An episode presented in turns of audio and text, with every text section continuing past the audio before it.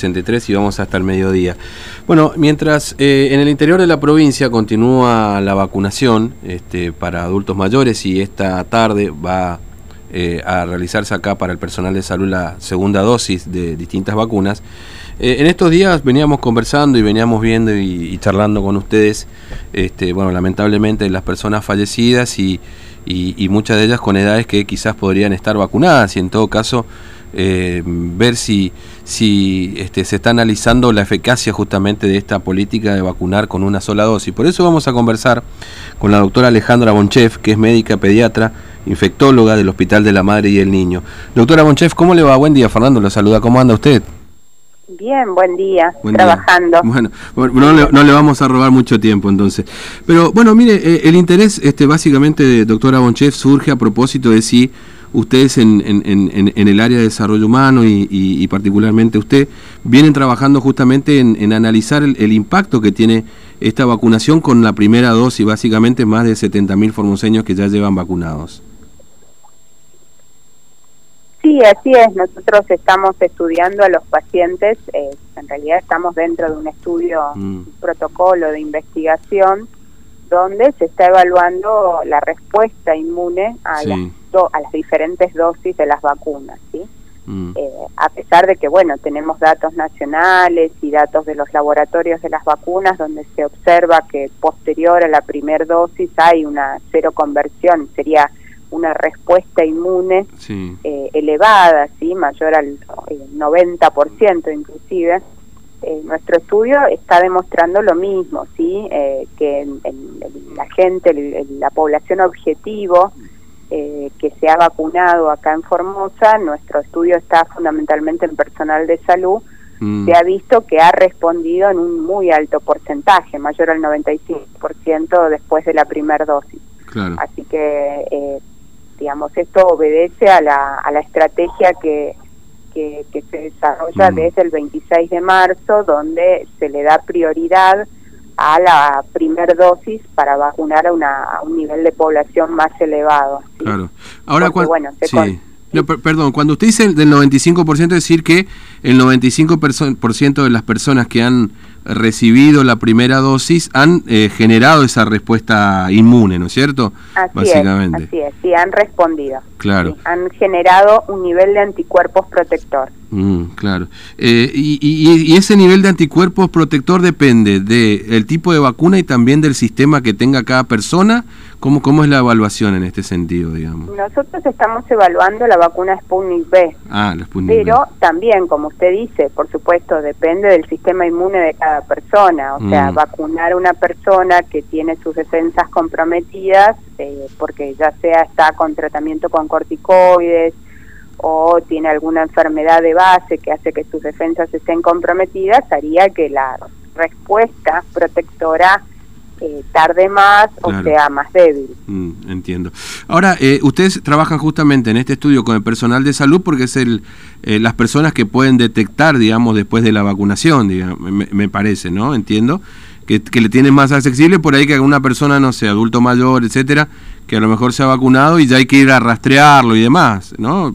pasa por ahí un poco. Claro, sí, no, mm. este es un protocolo de investigación que ah, se inició por iniciativa del Consejo, eh, que, bueno, se viene trabajando hace mucho y a partir de eso se reclutó, eso sería, se buscó voluntarios mm. dentro del personal de salud, que fue el personal que que está, eh, digamos, que fue primeramente vacunado y a partir de eso es que se están haciendo los controles. Todavía el estudio no se terminó, no se presentó, de hecho, no puedo hablar de respuestas finales porque mm. realmente el estudio no se presentó, no se terminó. Eh, los dosajes se hacen al día 0, al día 21, al día 41 eh, al día 120 y al día 180. Así que estamos por la mitad en este mm, momento. Pero sí, podemos decir de que post primer dos ha habido una muy buena respuesta. Mm. Ahora, eh, uno, eh, por lo menos de acuerdo a, lo que se muestra en el Consejo COVID, lamentablemente, bueno, ya hemos superado la cifra de las 100 personas fallecidas.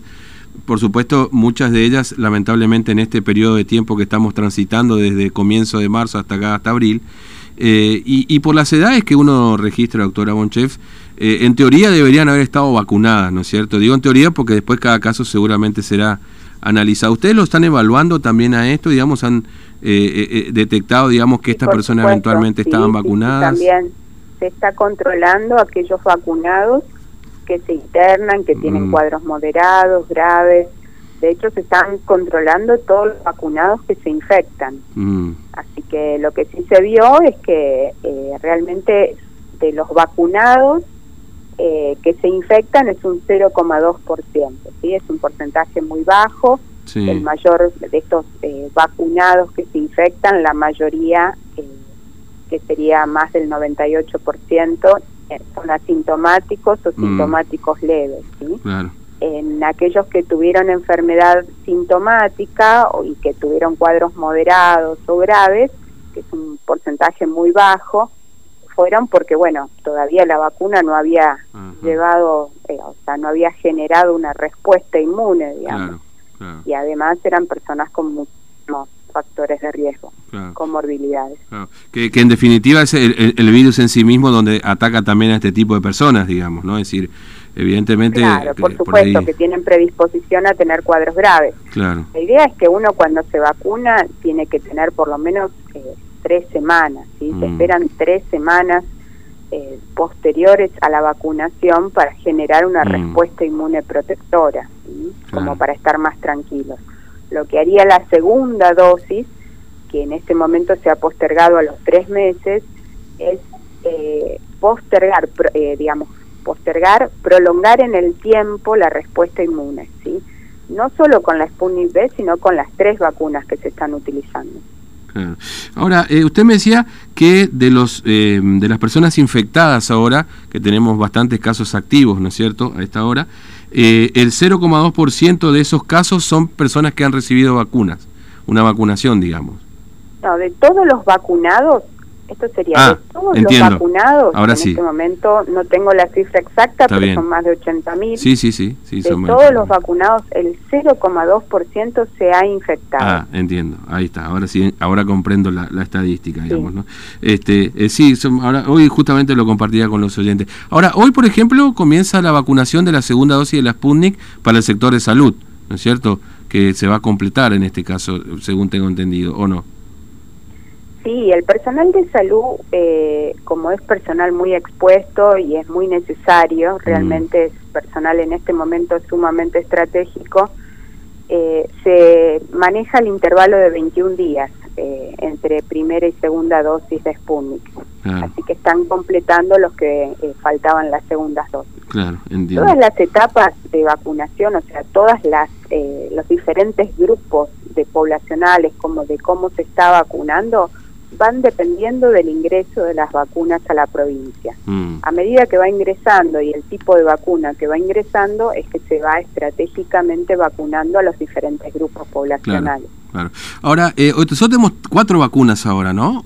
Eh, porque entró, eh, tenemos cuatro, bueno, está cuatro vacunas de, distintos tipos, o tres, tres vacunas. Lo que pasa que genera un poquito de, confusión porque la vacuna de AstraZeneca de Oxford no llega como AstraZeneca y como Covishield. Ah. Pero en realidad es la misma vacuna. Ah, eh, la Covishield es la que viene de la India, que es por transferencia de tecnología de la Universidad de Oxford y Laboratorio AstraZeneca a la India y ellos le cambiaron el nombre, le pusieron Covishield pero es la misma vacuna, ¿sí? En la misma materia prima, el mismo inmunógeno, digamos. Claro, claro. Así que seguimos eh, trabajando con tres, ah, vacunas. está bien, está bien. Sí, porque esa, la última que entró es la del, bueno, no la última, porque entró, eh, bueno, sí, la supuesta cuarta vacuna es la del, fondo COVAX, digamos, ¿no? Pero no, es, es la misma, Covishield claro, AstraZeneca. es la AstraZeneca, es la está bien. directamente de la Universidad de Oxford. Entiendo. Bueno, doctora Bonchef, le agradezco mucho su tiempo, ha sido muy amable, la, la dejo seguir trabajando, no le robo más tiempo, gracias, ¿eh? No, no hay problema. Muchas gracias a ustedes. Hasta luego. Bueno, la doctora Alejandra Bonchef eh, es, este, pero le digo acá bien el, el cargo, es médica pediatra.